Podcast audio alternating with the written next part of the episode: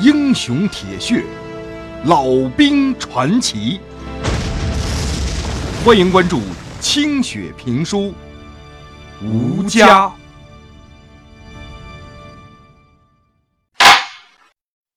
全歼幺七四师，让二野第十一军的指战员们长出了一口恶气。长途奔袭的老旦以及陈彦斌带领的这两个营，出色的完成了这次几乎不可能完成的任务，所以受到了第十一军军长曾少山的通令表扬。为此，二营、三营各荣立集体二等功，每个营又分别都有三十多名战士荣立了个人二等功，其他所有的战士。全都荣立三等功。杨百万率领的一连，除了指导员之外，没有一个共产党员。但是，在关键时刻却敢于和敌人拼刺刀。歼灭战当中，一连牺牲了四分之三的人，打退了敌人八次进攻，而且歼敌一千多个人。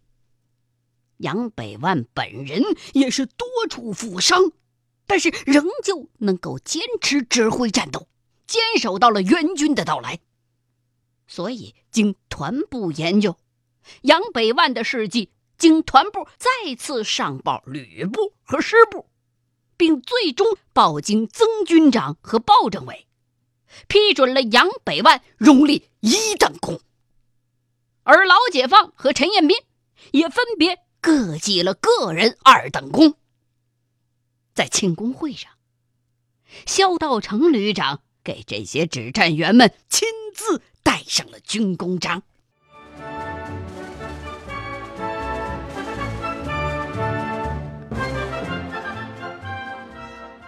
在轮到老旦戴军功章的时候，肖旅长还给了他重重的一拳，这让老旦猛地想起了十年前黄河岸边的那一幕。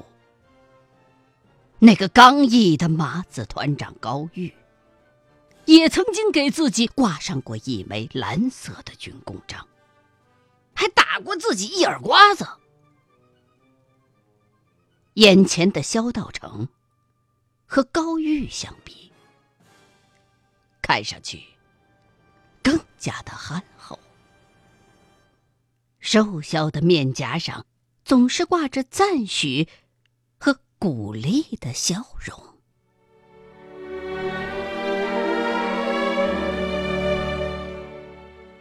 得到了军首长们的表扬，战士们是兴高采烈，心想再也不用看旁人的脸色了，就打了个翻身仗啊！二营和三营稍经休整，立刻就连续的参加了对敌九十六军残部的攻击战斗。在老旦和陈延斌两员悍将的率领之下，这两个营啊，凌厉猛攻，犹如一记重拳打在了敌人的右翼。而老旦率领的二营，则从此成了啃硬骨头专业户，并且是战无不胜，是攻无不克呀。各连的请战书上啊。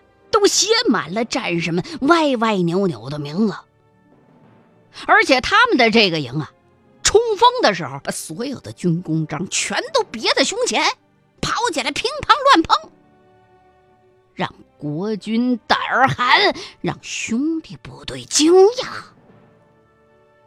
团部对这两个营的兵员补充和装备补给，也全都做优先考虑。这两个营。因为全都是打前锋啊，所以人员消耗非常的大，可是呢，却越打越壮实。每个连队，这仗打完了，哎，要么还是满员儿因为有补充啊；要么甚至还有超编的。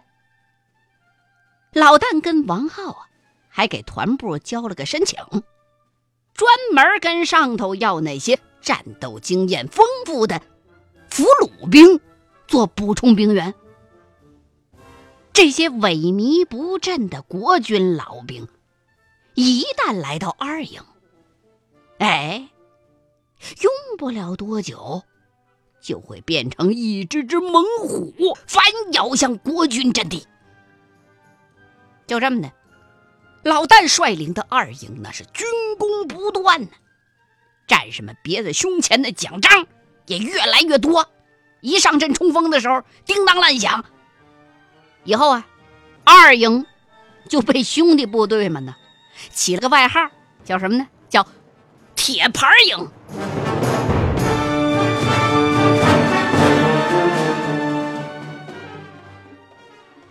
阿凤在宣传资料上看到了不少有关二营的战报，十分的高兴啊！看来呀，老旦已经在革命队伍当中站稳了脚跟了，而且越打越好，凭的就是硬邦邦的军功。他有好几次都想趁着部队休整之前去二营探望探望这老旦去，可是都因为各种琐事。给缠着，没能去成。而一直在追求他的陈峰师长，更是频繁的来找阿凤。阿凤心里边知道，自个儿早晚会架不住他的穷追猛攻的。对于这位英雄师长，自己除了不太喜欢他那副倔了吧唧的样子。还真挑不出啥毛病来。你看看人家，威风八面，沉着老练，待人谦和。除了长相有点儿嗯抱歉之外啊，这几乎就是个完美的男人了。阿凤甚至怀疑，是不自己出了问题了。他努力的让自己去喜欢这名陈师长，可是，一跟人家见面的时候啊，就总也放不下那份莫名的矜持。本来挺好听的话，可是，一说出来就会走样。陈师长对阿凤的态度也有所察觉。但是，人家并不着急，也不捅破，只是一如既往的来关心他。陈师长觉得这事儿终归就是个瓜熟蒂落的事儿，用不着勉强啊。等革命胜利了，再来个集中突破，就应该问题不大了。是。他也听说过一点有关老旦和阿凤之间的传闻，但是，他只是一笑置之，并没有去深究。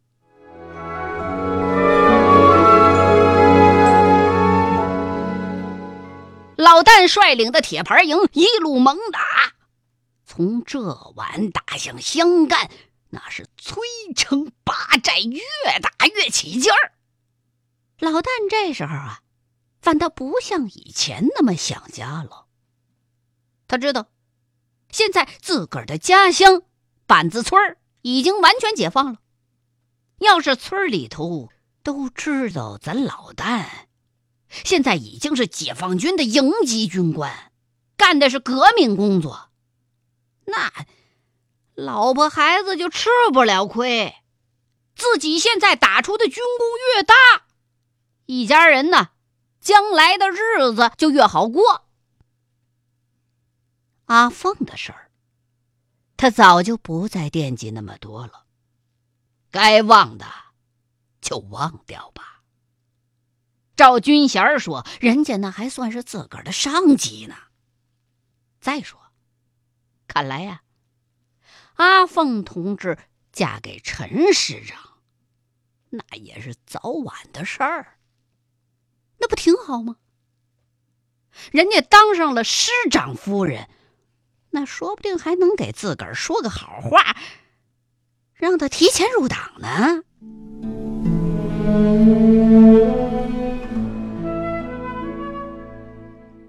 九月份，老旦的部队随着第十一军从上饶向湘西北部开拔，参加大西南的会战。老旦对这片土地并不陌生，自己曾经在这里洒过鲜血，杀过鬼子，也曾经在乡中有过一段神仙般的日子。在黄家冲，自己那些战死了的兄弟们留下了多少孤儿寡母啊！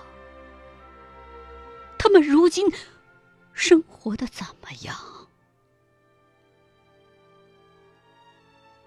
路过常德的时候，老旦特意叫上了王浩和陈彦斌，带着几个士兵去重游故地。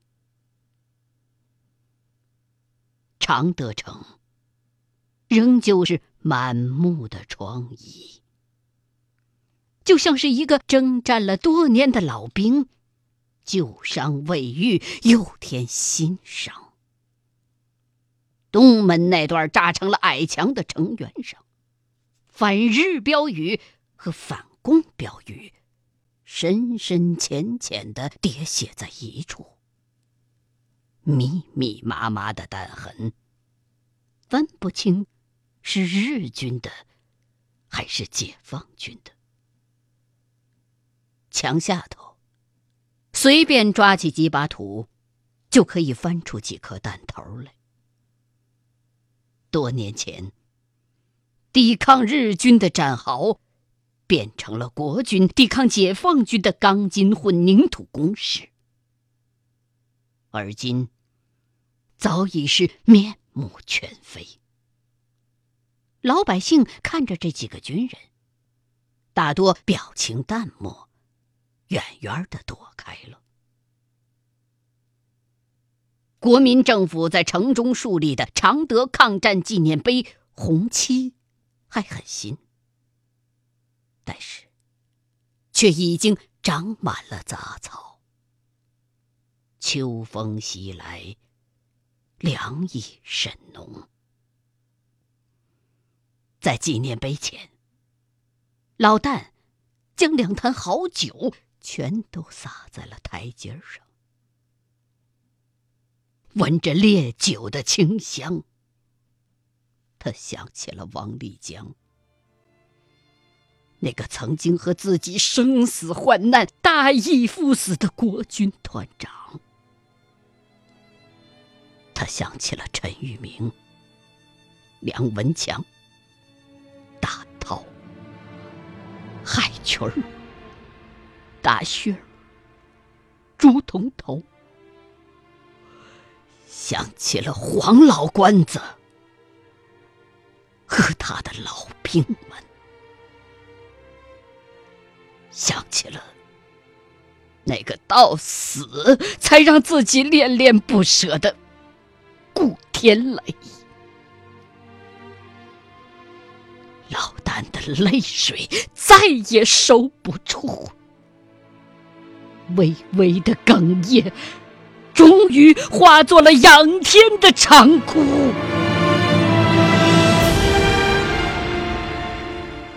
王浩和陈彦斌也不由得动容。老旦抚摸着碑上深凹的铭文，就像抚摸着自己当年的弟兄。虎奔八千壮士，早已灰飞烟灭；于城外师长，也早就不知所终。一支铁军化成泥土，渗入了这座战火不断的古城。如今，他们的魂灵还没有安息，新的炮火又把他们炸得烟消云散了。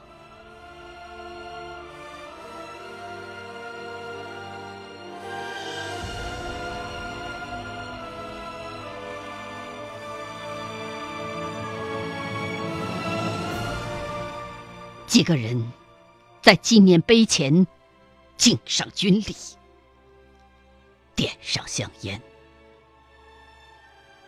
直到黄昏将至，才托起眼睛红肿的老旦离开了这里。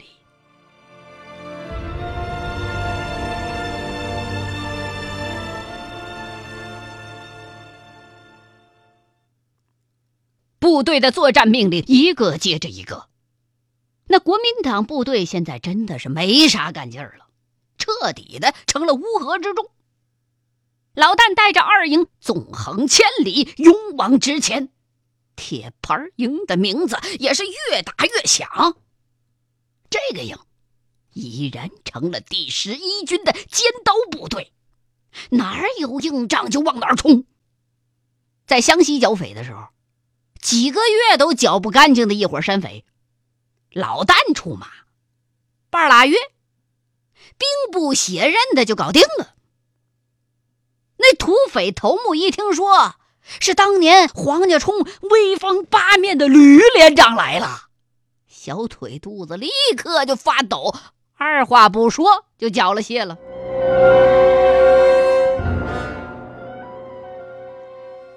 老旦在湘西剿匪的名声传到了黄家冲，乡亲们托人捎来话，欢迎老旦回家。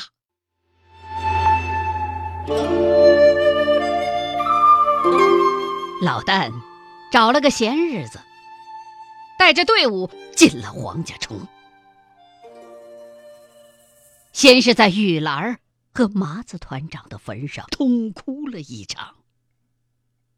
然后，再拜祭抗日的英烈们，再去挨家挨户的看望弟兄们的女人和孩子们。让老旦宽慰的是，地方的群工部门非常重视这个英雄辈出的村子的婚姻工作。大部分的烈士遗孀们都找到了新的婆家。麻子妹和小珍妹子一见了老旦。就只懂得埋头大哭。老旦觉得对不住他们，却也找不出合适的话来安慰他们，只好陪着，默默的掉眼泪。孩子们都长大了，都长得像他们的爹。老旦抱了这个，再抱那个，哪个都舍不得放下。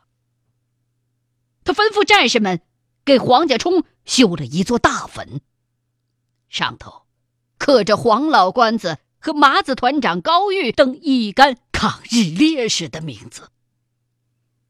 这总共一算呢，竟然有二百多人。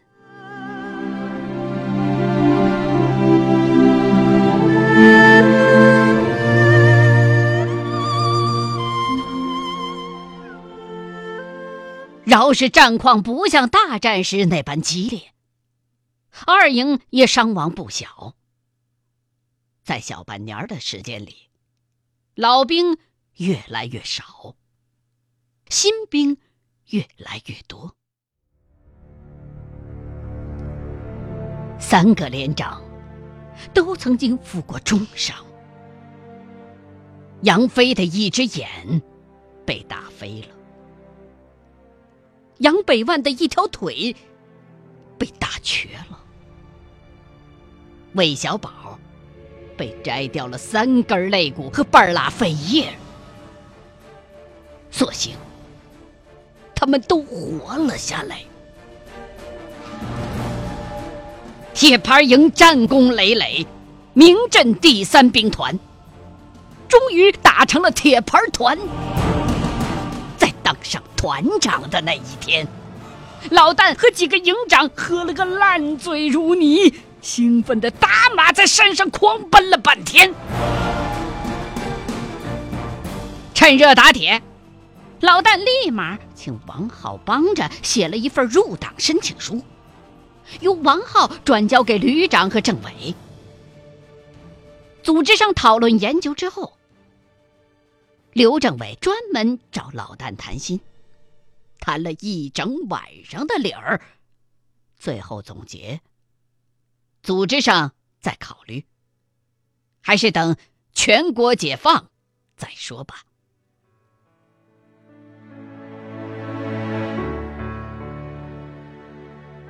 一九四九年十月一日，正在湘西剿匪的二团战士们得到了军区的通知，说毛主席在天安门城楼宣布新中国成立了。老旦和很多战士们一样，在那个消息传来的瞬间欢欣跳跃。随即，掩面长哭。这他娘的狗日的鸡巴天下，终于要太平了！